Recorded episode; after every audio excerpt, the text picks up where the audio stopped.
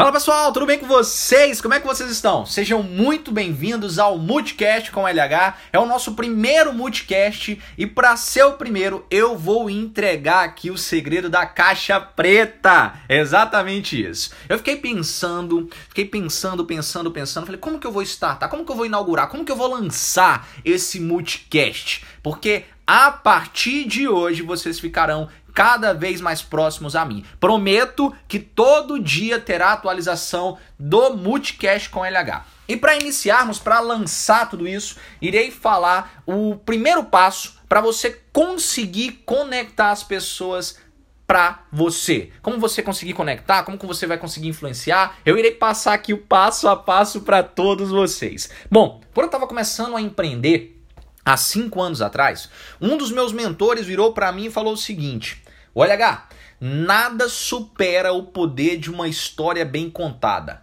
Eu fiquei pensando aquilo e ele continuou a falar: observe os grandes líderes, observe os grandes, os grandes empreendedores da história, observe as grandes referências. Todos eles são ótimos contadores de história.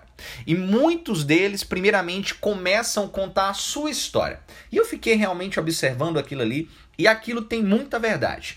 E ele me passou um exercício, uma, naquele momento ele me passou um exercício que mudou completamente a minha história. Eu sentei com o meu mentor da época e ele falou o seguinte: olha, LH, pega um papel e uma caneta e começa a contar a sua história.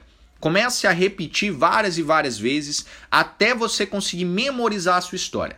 Toda vez que uma pessoa se conectar com você, conte a sua história para ela. Isso vai fazer ela se conectar e se comover com você. O tempo se passou, eu peguei aquela dica para mim, aquele insight, e eu comecei a aplicar. Eu comecei a contar minhas, a minha história. E a minha história eu comecei a entender que minha história teve um processo. Eu começava a contar ali o stotele dela, sempre começando com a dor, terminando com a cura e deixar uma mensagem. Até eu saber realmente que aquilo era um processo para persuasão. Então o que eu tô querendo falar para vocês é o seguinte: com o qual é a tua história? Você sabe realmente contar a sua história? Você sabe contar em detalhes a sua história? As pessoas elas gostam de se conectar com pessoas semelhantes. O que eu estou querendo falar? Toda vez que eu começo a contar a minha história para as pessoas, isso daí se conecta cada vez mais com elas. Caso você ainda não me conhece, não conhece minha história, eu vou contar aqui agora. Eu, Luiz Henrique, sou um baiano criado em Minas. O meu pai trabalhava com usinas hidrelétricas, então nós rodávamos aí o Brasil quase todo. É por isso que eu não tenho sotaque baiano. E o que, que acontece? Eu sempre fui uma criança um pouco, um, pouco, doente. Minha mãe, ela não tinha, na verdade, nenhuma chance de me ter. Como assim, legal? Como ela não tinha chance de ter? Minha mãe, ela casou com meu pai, ele já tinha três filhos.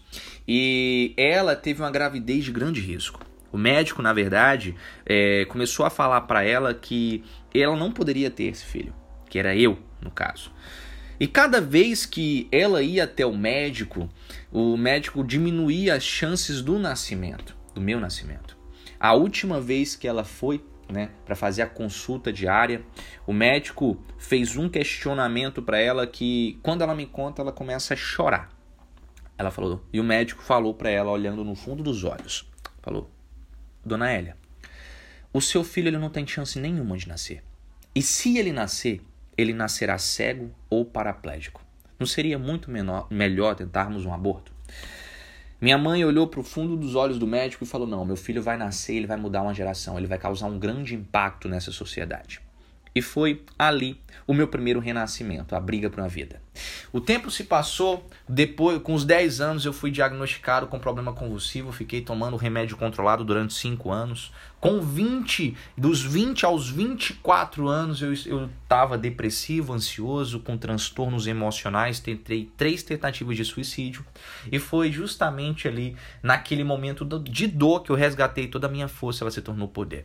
Hoje eu levo para as pessoas o renascimento. Eu levo para as pessoas esse brilho pela vida. Eu levo para as pessoas aquela mão invisível que levanta a pessoa da cama ou do buraco que ela está.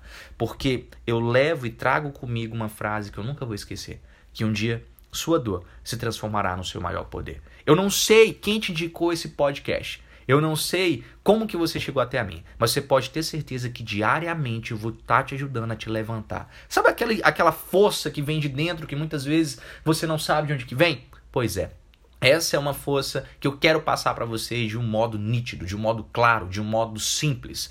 E o que, que eu passei aqui para vocês aqui? Na verdade, eu passei o grande poder de uma história. Na história, eu comecei contando a minha dor, comecei a falar da minha dor, falei da cura e finalizei deixando uma mensagem. Então, o que eu estou querendo passar para vocês é o seguinte: qual é a tua verdadeira história? Boa parte das pessoas elas não sabem elas não sabem responder uma pergunta óbvia. Quem é você? Você sabe realmente responder essa pergunta? Caso você não saiba, eu sugiro que você pegue nesse momento um papel e uma caneta e comece a escrever a tua história, porque nada supera uma história bem contada. Pegue referências como Silvio Santos, Flávio Augusto da Silva, Carlos Wizard, Abílio Diniz, vários e vários empreendedores, Rick Chester, vários e vários empreendedores, eles sempre contam uma boa história. Então, eu sugiro que nesse exato momento, você não, não desliga esse podcast sem fazer esse exercício. Pegue um papel e uma caneta e comece a escrever a tua história.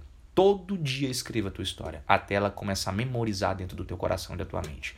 Porque a tua história de dificuldade servirá de caminho de esperança para alguém que está no fundo do poço. Tá bom? Então, muito obrigado por esse podcast. Muito obrigado por vocês estarem aqui, ficarem aqui. E deixa eu te contar uma coisa, tá? É só o começo e nos vemos no topo.